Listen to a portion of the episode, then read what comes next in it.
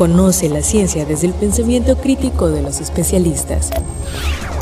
Bienvenidos al espacio para la divulgación de la ciencia y la tecnología de la Universidad Juárez Autónoma de Tabasco, UJAD Conciencia, a través de Radio UJAD. Comenzamos.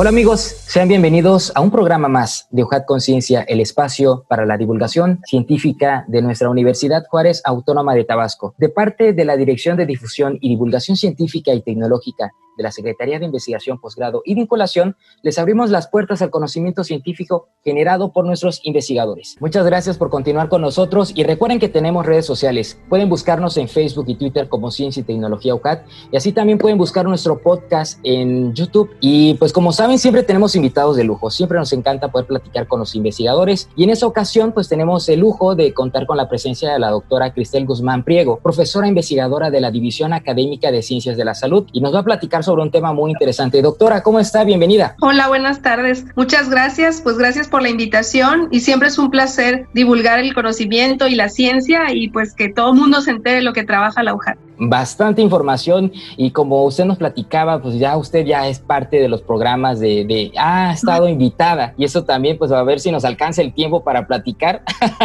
pero quiero platicarles también sobre la reseña biográfica de la doctora y es que la doctora Guzmán Priego es licenciada en médico cirujano por la División Académica de Ciencias de la Salud de nuestra universidad, maestra en Ciencias Básicas Biomédicas por la DAX, UJAT, y doctora en Investigación y Educación por el Centro Internacional de Posgrado. Es miembro del Sistema Nacional de Investigación nivel 1, miembro del Sistema Estatal de Investigadores y miembro del capítulo mexicano la Society for Neuroscience. La doctora Guzmán Priego ha publicado artículos científicos en el Journal Citation Reports del 2016 a la fecha. Por ejemplo, asociación entre ADN mitocondrial y deterioro cognitivo en la esquizofrenia, protocolo de estudio para una población mexicana y también ha publicado artículos en revistas indexadas del 2013 a la fecha. Ha publicado dos libros de primera edición, ensayos de metodología, herramientas para la formación del investigador y verano de la investigación científica del talento científico en la UJAT. La doctora ha dirigido más de 25 tesis de licenciatura y 15 de posgrado del 2013 a la fecha. Y bueno, hoy vamos a platicar sobre el tema que desarrollaron efectos de la hoja de Nidoscolus chayamansa en ratas Wistar con consumo de jarabe de maíz alto en fructuosa. Y es una investigación muy interesante, pero doctora, si nos los permite, vamos a escuchar esta cápsula de introducción que nos va a llevar y adentrar en este tema tan interesante. Claro que sí, muchas gracias.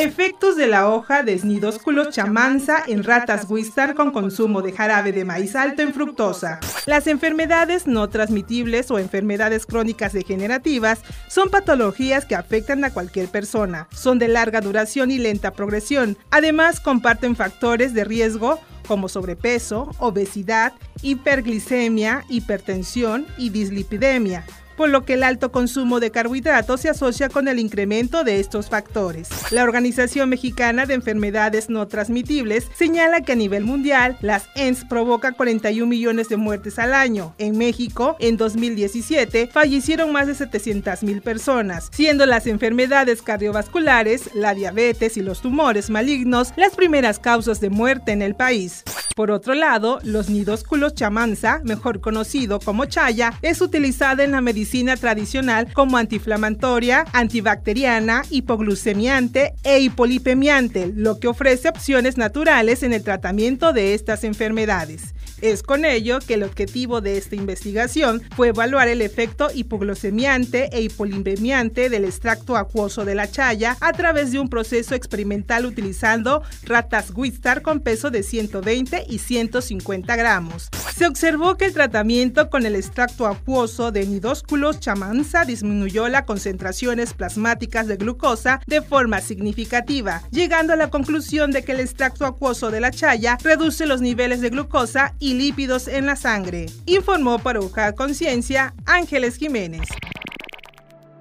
Ahora sí, doctora, vamos a platicar sobre este tema. Hay muchos conceptos que parecen interesantes y que saltan. Por ejemplo, puede platicarnos de los principales que podemos escuchar, ¿no? los efectos de las enfermedades no transmisibles, crónicas degenerativas. ¿Qué, qué son? ¿Cómo eh, pueden llegar a nuestra vida? Pues las enfermedades no transmisibles son todas aquellas, como su nombre lo dice, que no son transmitidas por un vector o causadas por un agente patógeno externo, sino que son aquellas que desarrollamos a lo largo de la vida por eh, reacciones internas. Las enfermedades crónicas no transmisibles tienen esa característica, la cronicidad, son de larga evolución y su crónica evolución hace que presenten un sinfín de efectos eh, a largo plazo tienen complicaciones crónicas y complicaciones agudas. Las complicaciones agudas son del descontrol propio del padecimiento y las complicaciones crónicas pues son ya los efectos en los órganos diana que están alterados por esta patología. ¿Por qué nos interesan las enfermedades no transmisibles? Bueno, hasta antes de la pandemia, para inicios del 2020, finales de 2019, ya el orden de causas de muerte en el, en el mundo había cambiado de accidentes con violencia, es decir, accidentes de tránsito, que eran los que estaban en número uno, baja y sube al segundo lugar la causa de muerte, la diabetes. Y en tercer lugar, eventos cerebrovasculares como consecuencia de complicaciones crónicas de diabetes o hipertensión arterial ambas enfermedades crónicas no transmisibles. ¿Y qué es lo que repuntó? Bueno, ahora la número uno son enfermedades respiratorias bajas por la pandemia que estamos viviendo, pero también de ahí surge que quiénes son los que se mueren más con esta pandemia o cómo es que está sucediendo la evolución de estos padecimientos? Pues los que tienen ciertas características clínicas, como obesidad, hipertensión, hipertrigliceridemia, hiperlipidemia reconocida por un HDL bajo y los no HDLs elevados. Estas son condiciones clínicas proinflamatorias que van a propiciar a que se presente algo que conocemos como síndrome metabólico. Y esto es eh, la piedra angular de todas las enfermedades no transmisibles. En México ya está el, el primer lugar de causa, bueno, segundo después de la pandemia, las enfermedades no transmisibles y la obesidad, sobre todo obesidad infantil. ¿Por qué nos preocupa? Porque el estado de Tabasco es el segundo lugar a nivel nacional de obesidad infantil y seguro este camino nos va a llevar a ocupar el primer lugar de diabetes infantil infantil niños. Tenemos otro proyecto emanado de este, donde estamos evaluando eh, controles en niños obesos. Para que uno pueda generar síndrome metabólico, lo que tiene uno que tener es dos de cinco criterios positivos, que son obesidad, hiperlipidemia, hipertrigliceridemia, hiperglucemia y datos importantes de obesidad central. La distribución de la obesidad central es, eh, es que la, la, grasa se concentre sobre todo en el abdomen. Esa grasa visceral va a favorecer a que se generen enfermedades como las que les estoy comentando. Y por eso son enfermedades no transmisibles. El cuerpo académico en el cual estoy inserta, pues es el cuerpo académico de enfermedades no transmisibles. Y por eso pues está el interés de manejar esta línea de investigación y ayudar en dos ámbitos principalmente, enfermedades no transmisibles y obesidad infantil para evitar que ellos se formen ya en la colita desde los 3, 4 años de estos padecimientos que la verdad cuestan tanto, tanto económicamente como a la salud pública. Doctora, fíjese que precisamente la, en la entrevista anterior platicábamos de todo lo que tiene que ver con la nutrición y nos estaban dando pues precisamente todos los factores que influyen en, en la obesidad, pero usted nos puede también platicar sobre los factores que, que, como usted dice, pues no son transmisibles, pero cómo llegan a nuestra, precisamente a nuestra vida. Pues sí es, hay que, es un foco rojo, eso estamos completamente seguros. El sobrepeso y la obesidad es el talón de Aquiles de la población mexicana. Por nuestra dieta, porque nos hemos americanizado de forma incorrecta, porque, miren, hay otro estudio que también en algún momento te, te compartiré o les compartiré, que es el estudio de arreglos microARN, arreglos secundarios a la dieta mexicanizada.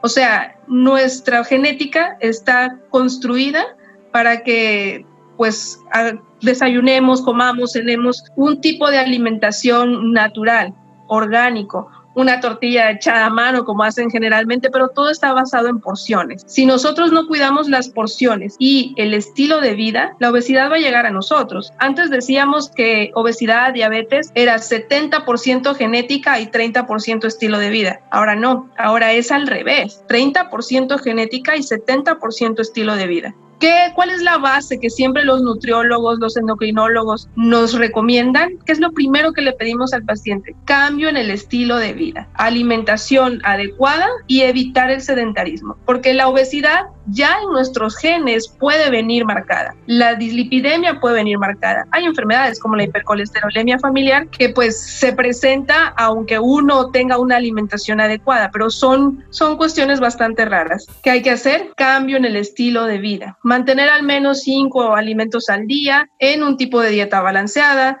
que incluya todo el tipo de alimentos, pero por porciones adecuadas. Y lo que siempre le pedimos a los pacientes o a la población en general es cambio en el estilo de vida, ejercicio. Ejercicio de tipo cardio, es decir, que quemes grasa durante la elaboración o la ejecución del, ejercicio de por lo menos, dependiendo de la edad y la condición física del paciente, 45 minutos diarios. Existen niveles de prevención en ciencias de la salud y esos niveles de prevención son primario, secundario y terciario. ¿no? El nivel de prevención primario es preservar la salud. ¿Qué buscamos? Preservar la salud. Es más barato, ya lo estamos viendo. No pensemos en medicina curativa, hay que pensar en medicina preventiva. Resulta mucho más barato prevenir que un niño sea obeso y ese niño genere diabetes a tener un joven de 25 años diabético que su vida pues laboral eh, activa o productiva va a ser mucho más corta y a los 40 años ya va a presentar un sinfín de complicaciones que van a impedirle su vida normal y que va a costar un recurso económico del sector social y, de salud para poder contribuir al desarrollo de esta enfermedad. Entonces, creo que hay que irnos siempre por el nivel de atención primaria. El nivel de atención secundaria, pues es eh, limitar las consecuencias primarias de la enfermedad y el nivel de atención terciaria o prevención terciaria es ya rehabilitar a la complicación crónica de la enfermedad. Eso es mucho más caro todavía porque cuesta, no tiene un buen estilo de vida el paciente y son pacientes que ya no son activos económicamente para el país. Entonces, yo creo que la clave es la prevención primaria. Y ahí es donde entra la ciencia básica. La ciencia básica es, su propósito es generar conocimiento nuevo para que luego, mediante la ciencia aplicada, podamos presentar planes de acción, estrategias, políticas públicas que sean una respuesta con base a ciencia, que es ciencia básica. Entonces nosotros hacemos la ciencia básica y luego le pasamos la estafeta a la aplicada para presentar propuestas, ¿no? Doctora, platíquenos entonces cómo es esta vinculación más a, detalle, ¿no? Porque en el, en el tema, en el nombre encontramos este de la chaya, vamos a llamarle así. De la es el chaya, nombre, digamos, de la chaya. es el nombre que con el que comúnmente lo conocemos. Eh, pues podemos encontrar aquí biológicas, usted nos dice básicas, claro. aplicada. ¿Cómo es esta, pues no es triada, pero esta relación integral en la que ustedes trabajan para pues ir ofreciendo mejores conocimientos en este ámbito? Claro, mira, yo creo que el que quiera caminar en el camino de la ciencia solo no se puede. Estoy cierta que pues mi padre siempre me decía más vale tener amigos que dinero. Y es cierto, si uno tiene amigos, colegas, le tocas la puerta y le dices, me hace falta tal equipo, me lo prestas. Y pues así es como caminamos. No todos tenemos el recurso, no todos tenemos el proyecto, o el, equipo que tengo en DAX no lo tiene DACBiol y te los presto, o al revés. Entonces, te cuento cómo surgió esta, esta idea de la chaya, porque ya sea en DAX, la doctora Idemí Aguilar ya previamente había evaluado plantas no chaya, sino inició con fitofarmacología. Entonces llega al laboratorio de tu servidora un alumno de Jalapa, del municipio de Jalapa, y me dijo, doctora, yo tengo casi como mal monte, dice, la chaya. Y allá en mi pueblo dicen que eso sirve para bajar de peso y para controlar el azúcar, así dicen la, los pacientes, ¿no? Azúcar, sí, así es. El azúcar. Entonces, eh, estudiando con la alumna que tengo ahí del doctorado ahora, en este momento estaba en la maestría, ya la chica está en el doctorado, y con la estancia de otro doctor del Simvestab que siempre nos apoya, eh, pues dijo el doc, pues podemos evaluar la chaya, a ver qué tal. Ahí quédate, Cristel, evaluando eso, ¿no? Y ya hicimos el análisis y gracias a a la compañía que nos dio el doctor Miguel Alberto Magaña y su laboratorio en la División de Ciencias Biológicas, pues es que le toqué la puerta y le dije, ¿qué le parece, doctor? Podemos evaluar. Yo hago la cuestión de ciencia básica y clínica y usted, pues, no podemos darle así nada más porque sí una planta a una rata, ¿no? Porque nosotros hacemos estudios preclínicos, ya luego se, se pasa a los estudios clínicos. Y entonces, pues existen formas de sacar extractos, que también lo podemos trabajar con, con ciencia básica, con el laboratorio del doctor Abraham, pero el doctor Abraham andaba a distancia, entonces el, el doctor Miguel Alberto Magaña nos abre el avión y él nos dijo, podemos hacer extracto alcohólico, etanólico o acuoso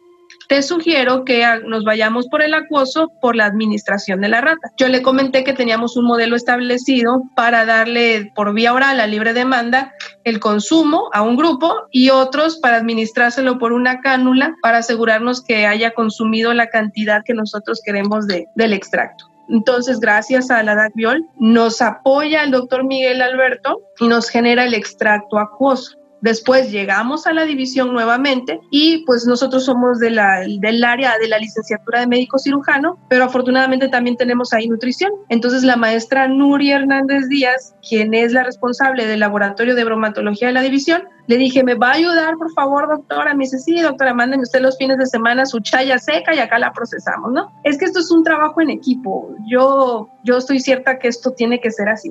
No podemos caminar solos. Y tener esos amigos y esos apoyos que, pues, bueno, ¿cómo se los retribuimos? Pues en el artículo, en la tesis, en las ponencias y haciendo mención a, a sus apoyos, ¿no? Y así fue como surgió este de la Chaya y pues sí, la verdad hemos recorrido ya dos años y medio con estos proyectos. ¿Cuál es el, pero que le pueden buscar a, a, estos proyectos que son lentos? No es algo que escribes hoy la idea y dentro de tres meses ya tienes el resultado.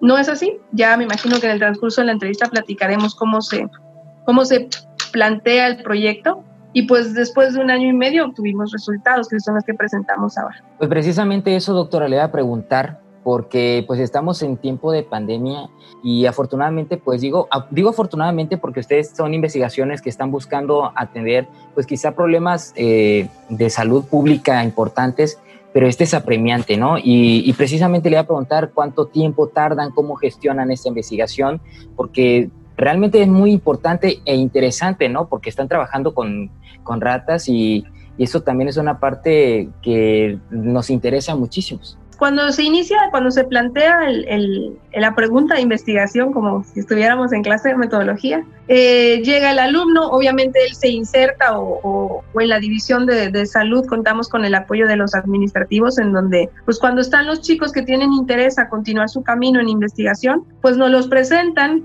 Ya nosotros tenemos un catálogo de cuáles son las líneas de generación de conocimiento que manejamos y ya el chico decide a qué laboratorio quedarse para insertarse en uno de nuestros proyectos. Ya estábamos, el laboratorio que yo coordino es de cardiometabolismo y siempre trabajo en colaboración con la doctora Isela Juárez, cuyo laboratorio es de metabolismo de lípidos, y con el doctor Jorge Elías Torres, que su laboratorio es mecanismos del dolor, evaluando en condiciones de patología de síndrome metabólico, que lo hacemos con la doctora Isela, evaluamos el dolor y los efectos antiperalgésicos de ciertos fármacos junto con el doctor Elías.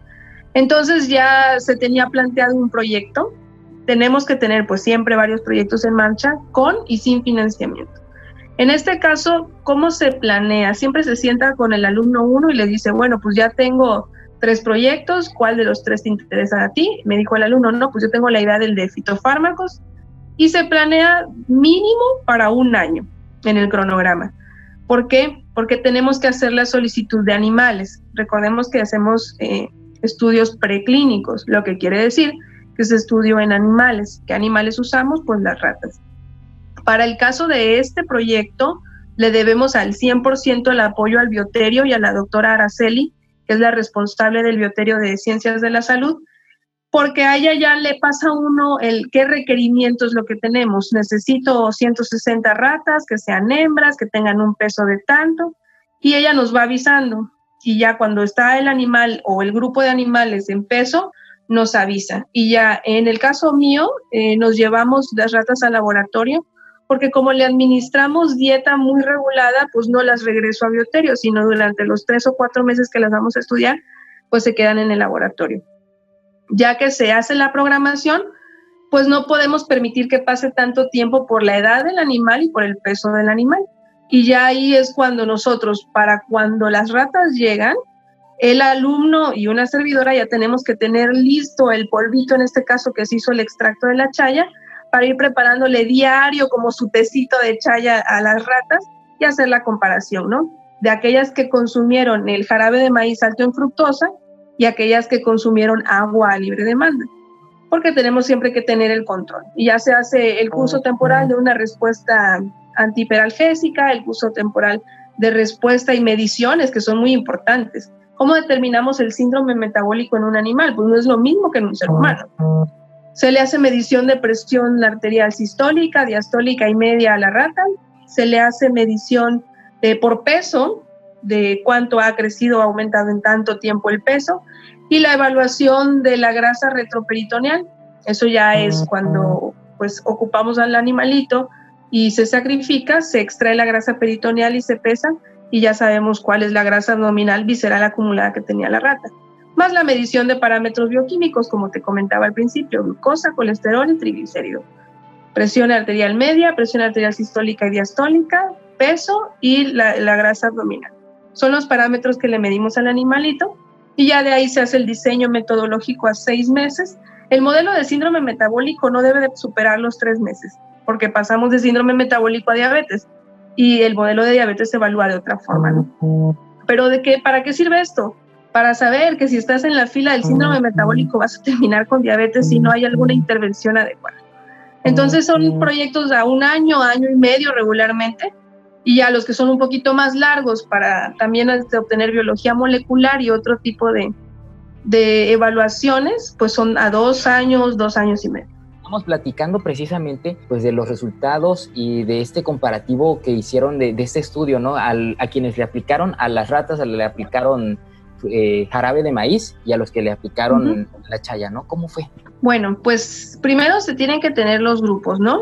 El grupo de ratas que va a recibir dentro de su dieta agua a libre demanda y el grupo de ratas que van a tener dentro de su dieta jarabe de maíz alto en fructosa. ¿Por qué? Porque le estamos metiendo la fructosa como una pentosa, un azúcar, para que tengan una dieta rica en azúcares. ¿Para qué? ¿Cuál, ¿Qué es lo que le decimos a, los pacientes cuando están en hiperglucemia en ayuno? Hay que cuidar el consumo de azúcares, hay que cuidar el consumo de carbohidratos. Pues estamos mimetizando en lo que una persona normalmente hace, ¿no? ¿Qué le administramos a la rata?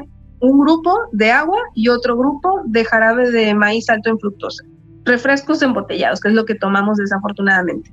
Entonces tenemos estos dos grupos, las que tomaron agua y las que tomaron jarabe de maíz. A estas dos se les midieron los parámetros bioquímicos que les comenté y antropométricos. Durante la evaluación de los parámetros en los resultados que presentamos, después de seis semanas de evaluación, ¿qué es lo que presentan las ratas? Las de consumo de agua no tuvieron un incremento significativo de peso propio del que tenían que sufrir por su edad y las que consumieron jarabe de maíz alto en fructosa tienen diferencias significativas, hablando de estadística, en incremento de peso, incremento de grasa retroperitoneal y cosas muy importantes y palpables desde la semana número 3, aumento de la glucosa y aumento de los triglicéridos. A partir de las tres semanas todavía no se veía la disminución de los no HDLs ni el incremento de los HDLs, pero ya en las mayorcitas, ya cuando las evaluamos 12 semanas después, es cuando ya estaba bien establecido su síndrome metabólico con hiperglucemia, hipertrigliceridemia y disminución en la concentración de los HDL. ¿Qué son los HDL? Es que, bueno, luego me extiendo un poco, ¿no? No, está bien, doctora. Explíquenos, explíquenos. Gracias. Eh, el, colesterol se divide de acuerdo al peso molecular y su peso molecular hace que, se, que, que, lo conozcamos con las siglas de HDL, que es High Density Lipoprotein, HDL, y los no HDL, que son los que decimos colesterol malo, que para mí pues todos son malos, ¿no? Los LDL, que es Low Density Lipoproteins, y VLDL, Very Low Density Lipoproteins. Los que son de más baja densidad son ese tipo de colesterol o transportador que su trabajo es, hablando coloquialmente, agarrar las células espumosas. ¿Qué es una célula espumosa? Es, los macrófagos son como nuestros soldaditos, ¿no?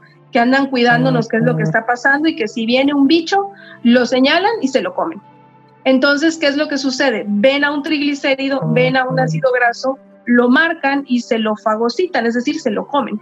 Pero al comérselo o al fagocitarlo, cuando empiezan a buscar dentro de su repertorio de enzimas con cuál voy a degradar a esta molécula, se dan cuenta que no tienen nada con qué degradarla y se convierte, se va a muerte celular programada, que es apoptosis, y se convierte en células espumosas. Entonces, ¿qué hacen los no HDLs? Hablando muy coloquialmente, ¿qué es lo que hacen los, los no HDLs? Pues agarran esas células espumosas y las van a guardar a la grasa abdominal. Son las responsables de la panza, por así decirlo. Y la van a guardar a las vísceras y a la, y a la, y a la grasa abdominal. Y los HDLs es al revés. Los HDLs lo que hacen es enviarla al metabolismo de los ácidos grasos para ocuparlo como energía. Entonces, ¿qué es lo que quisiéramos? Pues tener mucho HDL y pocos no HDLs, o LDLs y VLDLs, ¿no? Pero lo que sucede es que estos HDLs, que son los pobres que van a trabajar para enviar al metabolismo, se bajan, se bajan, se bajan, y los no HDLs se suben por esta dieta. Entonces es cuando se presenta después de las 12 semanas en este modelo una disminución de los HDLs, elevación de los no HDLs, elevación de los triglicéridos y elevación de la glucosa en ayuno, todavía sin llegar a diabetes, porque te repito, este sería otro modelo en donde evaluaríamos ya diabetes. Y la idea de este proyecto es evaluar síndrome metabólico. Entonces, cuando ya nosotros tenemos estos parámetros bien identificados, ¿qué les hicimos?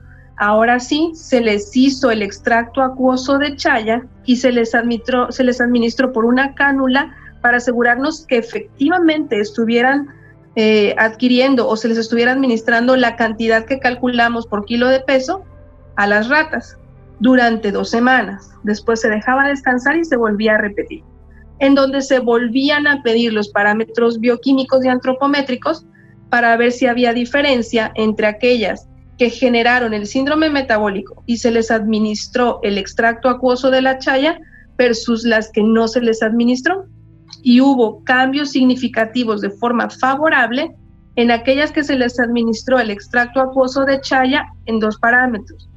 En los triglicéridos, porque se vio disminución estadísticamente significativa en la concentración de triglicéridos y en la concentración de glucosa en, ayunas o en la mañana cuando, cuando se le administra la, a la rata. Entonces, lo que buscábamos comprobar era que si en la administración de este, este extracto acuoso tenían efectos benéficos sobre los parámetros que nos miden síndrome metabólico y tuvo efectos benéficos sobre dos, que fue triglicéridos e hiperglucemia. Y esto me imagino que, como usted decía, que es la fase preclínica, ¿no? Eh, pudiéramos dimensionar cómo sería la fase ya eh, experimental, eh, ya en, la fase de, de, seres humanos, y cómo lo visualizan ustedes. Bueno, esta es, esta es la fase experimental, es preclínica. La fase clínica, como te decía, eh, es, es poco, bueno, sería muy arriesgado decir que ya de este resultado lo que tengo que hacer es pasarlo a seres humanos, porque pues finalmente el objetivo de esta ciencia es eso, pero primero es la generación del conocimiento. No es, y es lo que creo que platicábamos anteriormente contigo cuando tuve la oportunidad de, de revisar el resumen, no se busca con esto que el paciente no tome su fármaco, sino se busca generar conocimiento científico con base a ciertas terapias empíricas que ocupa la población, ¿no? Porque no puedo decir que va a, a sustituir o a suplir a la metformina o a los inhibidores de DPP4. No lo podemos hacer, porque el paso a seguir, que en eso estamos ya, es buscar cuál es el mecanismo de acción por el cual este extracto o estos componentes químicos que tiene la chaya ejercen su efecto hipoglucemiante y su efecto hipolipemiante. No sustituyen, no sustituyen, pero sí tienen un efecto benéfico.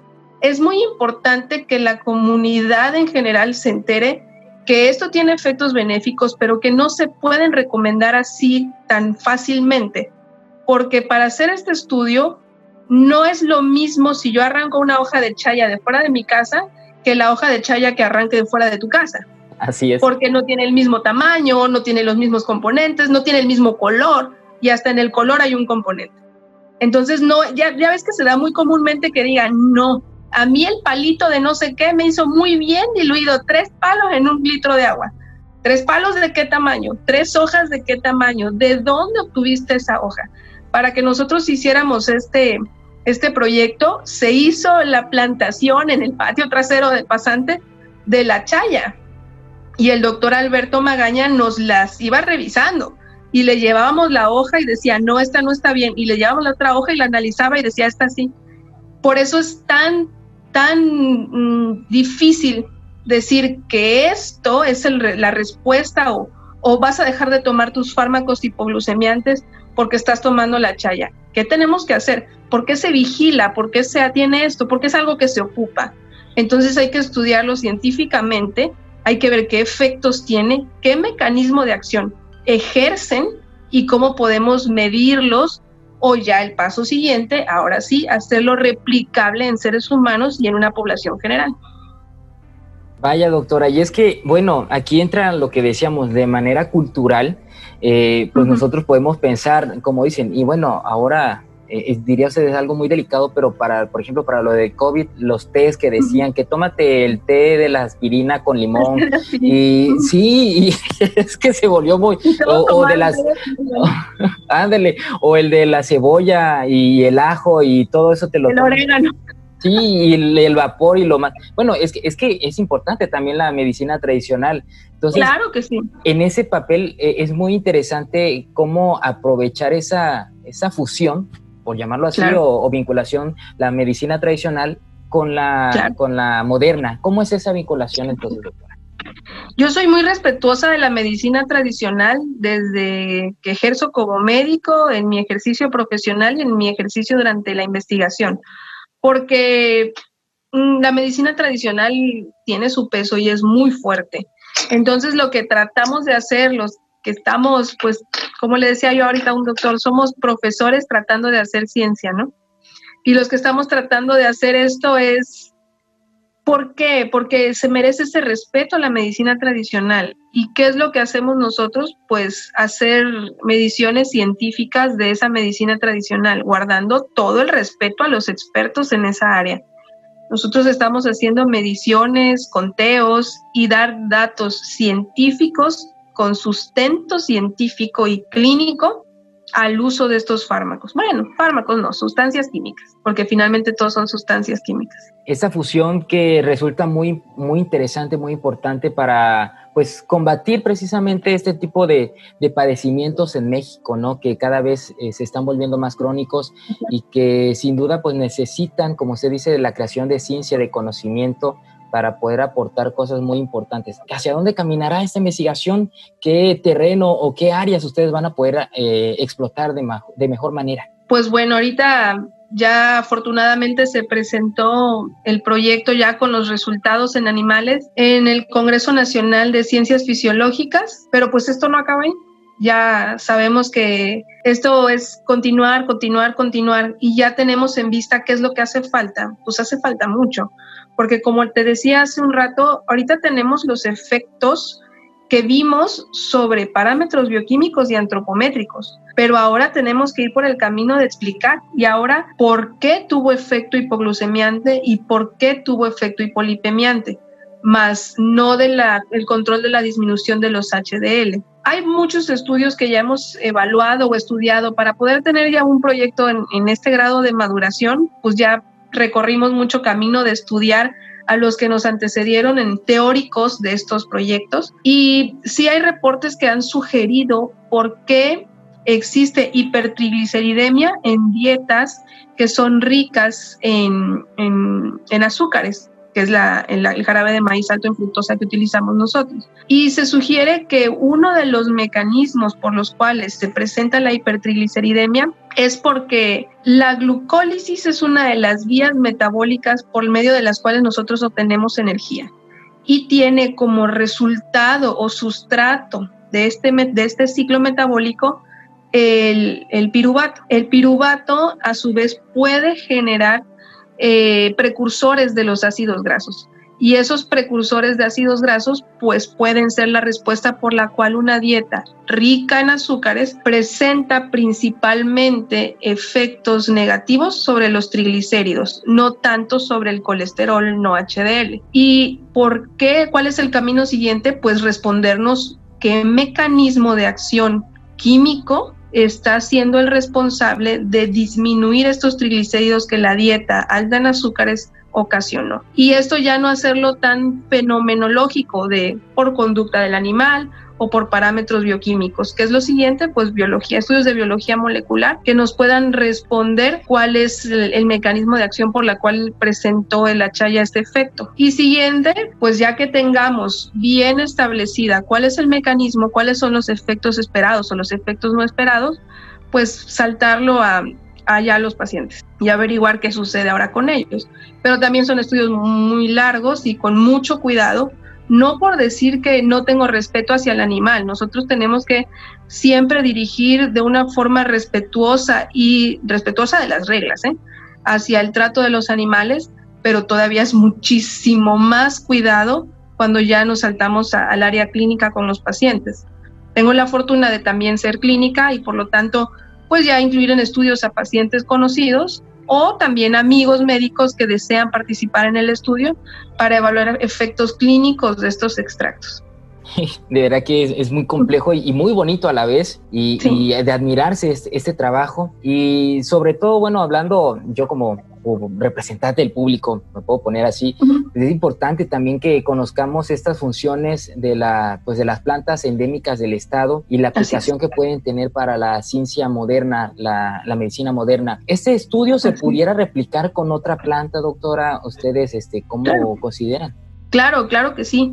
De hecho, dentro, hasta en la misma planta, pero con diferente manejo, porque, bueno, hemos leído que el ajo es un, es un potente antibiótico, pero también puede ser un potente antiinflamatorio. ¿Y de qué depende el efecto que va a ejercer? De cómo se trata la planta. Si la planta o, la semilla o lo que estemos evaluando se tatema, es decir, se, se golpea y se tritura, el, el efecto químico es uno.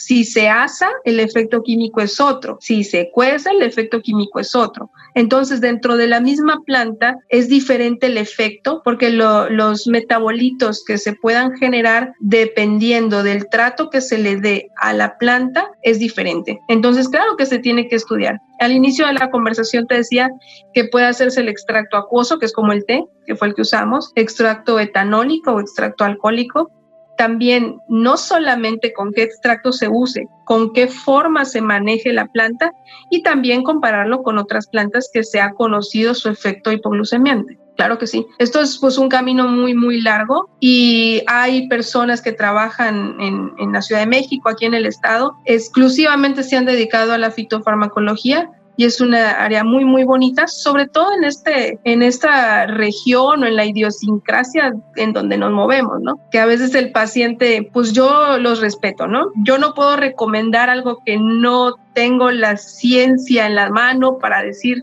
tómate esto, pero sí lo respeto. Si el paciente viene y se está tomando tres test de no sé qué, pues yo le puedo decir, no se lo recomiendo, pero no se lo quito. Yo le puedo recomendar la metformina y el inhibidor de DPP4, pero sí respeto cuáles son los otros eh, medicina alternativa que ellos utilicen.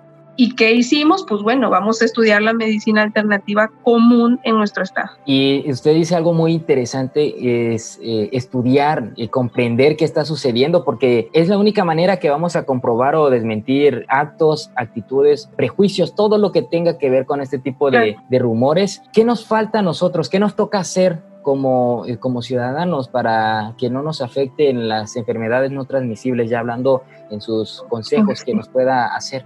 La verdad que es muy importante eh, darle por todos lados a, la comunidad que es, hay que cambiar el estilo de vida por donde sea. Fíjate que hay otro proyecto en salud pública acá en la División de Salud en donde se están elaborando podcasts porque ¿qué hace la gente? Pues visita Facebook, pues hay que bombardearlos por Facebook con, eh, no sé, algún comercial que te diga que que la obesidad central es mala y luego, ¿qué hace la, gente? Mientras hace ejercicio pone Spotify, pues métele un podcast que, que, hable sobre los cambios en el estilo de vida. ¿Qué utilizan? Correo electrónico, métenles un anuncio en un banner a un lado sobre la obesidad y la dislipidemia en México. O sea, que los focos rojos estén en toda la, vida del paciente, bueno, yo digo paciente porque para mí todos son pacientes, ¿no? En la vida de la comunidad, en donde tenemos que ayudarlos. O sea, ya el cuidado de la salud ya no está tan como a la antigua que todo era el médico. Ahorita esto es multidisciplinario y la responsabilidad es del paciente o es del individuo, ya sea sano o enfermo. Pero nosotros como personal o profesionales de la salud somos los que tenemos pues el compromiso, ya no es la obligación, es el compromiso de enseñar cuáles son las, las consecuencias de continuar en este tipo de vida. ¿Qué hay que hacer? Dieta y ejercicio. Pero la dieta no es, es que uno, ¿qué te dicen? Dieta y tú dices, ay no, qué horror, me voy a morir de hambre y cuánto tiempo va a durar. No, no, dieta es un concepto que está un poquito mal entendido.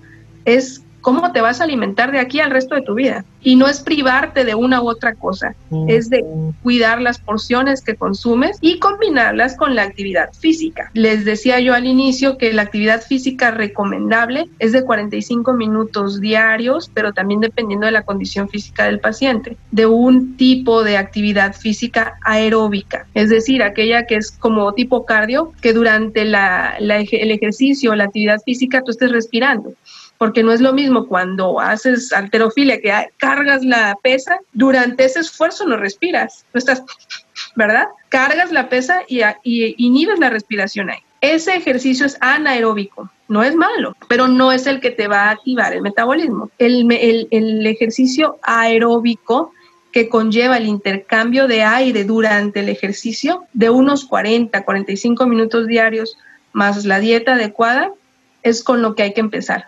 Recordemos, prevención primaria. Hay que cuidar al paciente sano. Ya la prevención secundaria es cuidar que no aparezcan las complicaciones del paciente enfermo y la prevención terciaria es tratar de rehabilitar las complicaciones del paciente que se enfermó y se complicó. ¿Cuál es nuestro punto? Prevención primaria. Creo que es a donde tenemos que, que hacer más esfuerzo. Doctora, muchísimas gracias por todo este conocimiento y todo lo que nos está aconsejando. Yo creo que es tiempo y momento de que todos, eh, desde nuestra casa, nuestra familia, inculquemos esos valores de alimentación, de ejercicio, de conciencia.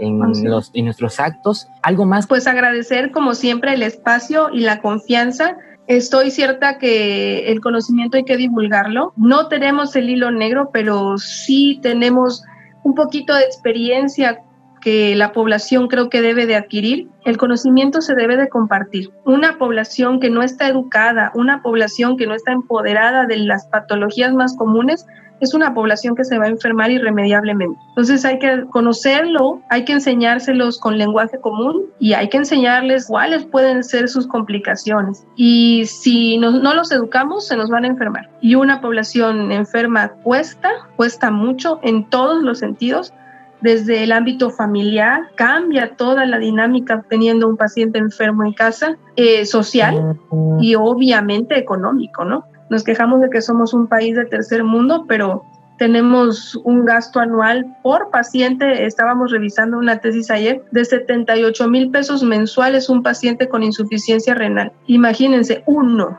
Y la insuficiencia renal es la complicación número uno de la diabetes mellitus. Y te estamos hablando que en México más del 48% de adultos por arriba de los 45 años tienen diabetes. Entonces hay que sacarle cuenta, ¿no? ¿Qué es lo que hay que hacer? Pues cambios en el estilo de vida desde la infancia. Doctora, muchísimas gracias. Qué bonito consejo. Todo lo que nos dijo es realmente alentador. Hay esperanza para que cambiemos. Está en nuestras manos hacerlo. Sí. Y pues muchísimas gracias de verdad de parte de todo el equipo de que hacemos posible este proyecto desde SECOM, desde la Dirección de Difusión y Divulgación Científica y Tecnológica de la Secretaría de Investigación, Posgrado y Vinculación. Le agradecemos muchísimo por haber aceptado esta intervención y ojalá nos pueda acompañar en otra más, que nos encanta que usted también nos pueda explicar más temas. Y pues bueno, muchísimas gracias auditorio, los esperamos en una próxima emisión del conocimiento científico de nuestra universidad y pues recuerden, UJAT, estudio en la duda, acción en la fe. Excelente tarde. Gracias. Esto fue una producción de la Secretaría de Investigación, Posgrado y Vinculación con el Centro de Comunicación y Radio UJAT. Los esperamos en la siguiente emisión en UJAT Conciencia.